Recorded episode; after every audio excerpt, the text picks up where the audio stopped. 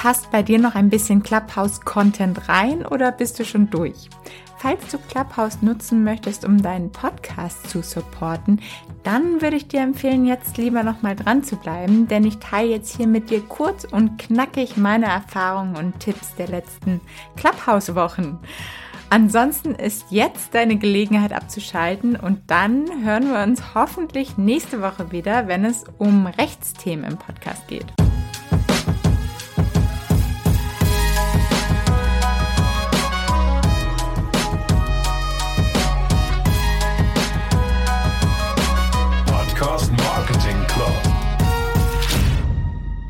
Ja, Clubhouse. Ich habe mich doch entschieden, auch nochmal eine Folge zu machen, aber versprochen, sie wird kurz und knackig. Vielleicht ganz kurz meine ersten Erfahrungen. Vor so zwei Monaten habe ich das erste Mal von Clubhouse gelesen und habe da irgendwie gedacht, ja, da müsste ich eigentlich mal drüber erzählen, ist ja genau mein Thema, Audio und hab's dann aber doch wieder so ein bisschen ähm, vergessen, beziehungsweise nicht weiter drüber nachgedacht, weil es gar nicht irgendwie weiter hier aufgekommen ist und dann auf einmal ging hier der Hype los und dann dachte ich, so, jetzt aber schnell rein da. Und da muss ich sagen, auch was das Thema Invites angeht, ich wusste noch gar nicht genau, wie dieses Prinzip überhaupt funktioniert, habe mir einfach diese App runtergeladen, habe mich da registriert und habe die Info bekommen, dass ich auf einer Warteliste bin. Und irgendwie fünf Minuten später habe ich die Info bekommen, dass ich drin bin. Also ich, wenn du wirklich ähm, noch rein möchtest und keinen Invite hast, würde ich dir einfach raten, an dieser Stelle dich da einfach mal zu registrieren. Alle deine Kontakte bekommen eine Info, dass du auf der Warteliste bist und irgendjemand lässt dich auf jeden Fall rein. Also nicht alle deine Kontakte, aber zumindest viele in der Regel. Man weiß nicht genau, wonach es geht. Aber die Chancen stehen sehr hoch, dass du einfach reingelassen wirst, ohne jetzt extra einen Invite bekommen zu haben. Das einmal ganz kurz so vorab. Ja, dann bist du drin und dann hast du natürlich erstmal keine Reichweite. Clubhouse ist wie LinkedIn und TikTok eines der wenigen Social Media Kanäle, wo du wirklich organisch noch richtig, richtig viel Reichweite aufbauen kannst. Und ähm, wie kann das gut funktionieren? Da einmal kurz meine Tipps. Erstens, alles was in deiner Bio, also in deinem Profil steht, wird bei der Suche berücksichtigt. Also, wenn du jetzt natürlich deinen Namen einträgst, kannst du trotzdem in deine Bio zum Beispiel deinen Firmennamen, deine, deine Keywords, unter denen du gerne gefunden werden willst, irgendwie mit rein ähm, verflechten. Und wenn dann jetzt jemand in meinem Fall zum Beispiel einfach nach Podcast Marketing Club oder nach Podcast wachsen oder Podcast Vermarktung sucht, sollte ich im Idealfall auch auftauchen, denn das alles steht auch in meiner Bio drin. Das schon mal zuerst und da auch bei der Bio darauf achten, dass in den ersten ein, zwei Sätzen ähm, das Wichtigste drin steht, denn das sieht man direkt, wenn man auf dein Profil quasi klickt, ohne jetzt irgendwie noch, man kann dann quasi nochmal draufklicken und dann sieht man die ganzen weiteren Infos, aber auf den ersten Klick sieht man immer nur die ersten zwei Zeilen deines Profils. Und deshalb achte darauf, dass da auf jeden Fall irgendwas Cooles, Spannendes drin steht. Und als nächstes ähm, rate ich dir einfach mal bei anderen Talks mit deiner Zielgruppe teilzunehmen. Geh da einfach mal rein, wenn du siehst, oh, also wenn ich jetzt einfach bei, bei meinem Thema bleibe, da geht's irgendwie um Podcast, einfach reingehen, zuhören, den Leuten vor allem auch folgen, dann folgen sie vielleicht ja auch dir. Denn wenn die Leute dir folgen, dann bist du auch wieder äh, oben in der Audience zu sehen, dann sehen dich wieder mehr Leute. Ansonsten einfach mal teilnehmen, wenn sowieso dein Thema ist, dann kannst du dich auch einfach mal melden und was dazu sagen. Und das bringt am Anfang meistens mehr, als direkt deine eigene Session zu planen, wenn du halt noch gar keine Reichweite hast. Es sei denn, du hast vielleicht irgendjemand anders, mit dem du eine Session zusammen machen kannst, mit dem du ein Event zusammen planen kannst, der vielleicht schon ein bisschen Reichweite hat, dass äh, seine ganze Community quasi Bescheid bekommt, wenn der ein Event plant. Aber ansonsten würde ich dir empfehlen, erstmal überall bei anderen Events reinzuschauen, mitzureden. Das ist ja das Schöne. Du kannst einfach reingehen, denkst, ey, dazu habe ich was zu sagen, zack, hebst deine Hand, kommst auf die Bühne, sagst was, bist wieder weg. Oder bleibst da einfach auf der Bühne. Und ähm, auch gerade für Leute, die vielleicht noch überlegen, Podcast zu starten, ist das, finde ich, immer eine super Möglichkeit, überhaupt so ein bisschen reinzukommen in dieses einfach mal an so einem Talk teilnehmen, bisschen sprechen. Ähm, genau. Und so baust du dann auf jeden Fall langsam deine Reichweite auf. Und dann habe ich auf jeden Fall noch einen super Tipp für die Leute, die jetzt einen Podcast haben und sagen, ähm, sie wollen Clubhouse gerne nutzen, um ihren Podcast auch noch erfolgreicher zu machen und das beides so ein bisschen zu, zu kombinieren. Und das habe ich jetzt nämlich schon zweimal, mache jetzt in Kürze das dritte Mal auch, ähm, mein Podcast-Interview auf Clubhouse live übertragen. Ja, jetzt kommt natürlich die Info, das ist gar nicht erlaubt, man darf aus Clubhouse nichts aufzeichnen. Ich zeichne auch gar nicht auf, aus Clubhouse auf, sondern ich ähm, mache ganz normal wie immer mein Podcast-Interview über Zoom, spreche dort mit meinem Gast. Also jetzt im letzten Fall war es zum Beispiel die Alina Ludwig, wo ähm, die Folge gerade letzte Woche rauskam. Und wir haben uns ganz normal bei Zoom unterhalten, dort aufgenommen. Und parallel haben wir dann quasi ähm, bei Clubhouse teilgenommen, beziehungsweise bei Clubhouse ein Event gestartet zusammen, unsere Handys einfach daneben gelegt und dort hat man uns halt auch gehört. Aber das, was bei Clubhouse gesagt wurde, wurde quasi in dem Sinne nicht aus Clubhouse aufgenommen.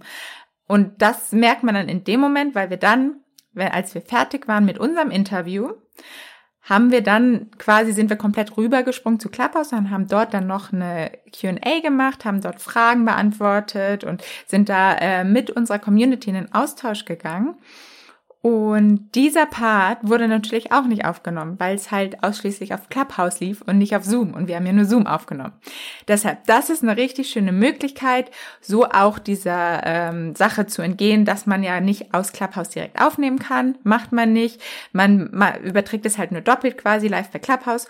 Und das Schöne dabei ist, alle Podcaster und Podcasterinnen, die gerade zuhören, kennen das ja es wird nicht mehr dieses One-Way-Medium, dass man halt die ganze Zeit spricht, alleine in seinem Raum ins Mikrofon spricht und gar nicht weiß, wer auf der anderen Seite jetzt überhaupt zuhört. Genauso wie ich jetzt gerade wieder.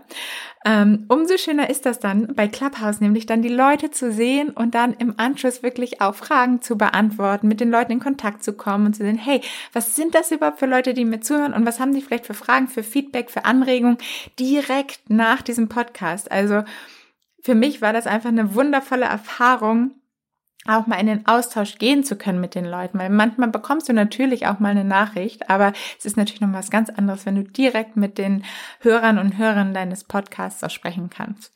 Und vor allem natürlich, wenn du es zu zweit machst, kannst du da auch wieder ein bisschen mehr Reichweite aufbauen, weil natürlich von beiden ähm, Gästen oder beziehungsweise von dir und deinem Gast die Community dort zusammenkommt und dadurch auch nochmal ein viel spannender Austausch kommt. Da nochmal ein, zwei Tipps, die ich dir auf den Weg geben möchte. Zum einen, wenn ihr diese Session quasi eingeplant habt, dann solltet ihr nacheinander in den Raum gehen. Also einer geht in den Raum und lädt den anderen ein. Diesen Fehler hatte ich nämlich auch einmal mit Alina gemacht, dass wir beide gleichzeitig in diesen Raum gegangen sind und damit zwei eigene Räume ge gebildet haben quasi und in unterschiedlichen Räumen waren, obwohl es eigentlich das, das gleiche Meeting war. Daher darauf achten, erst der eine in den Raum und dann den anderen einladen, damit ihr auch wirklich im gleichen Raum seid.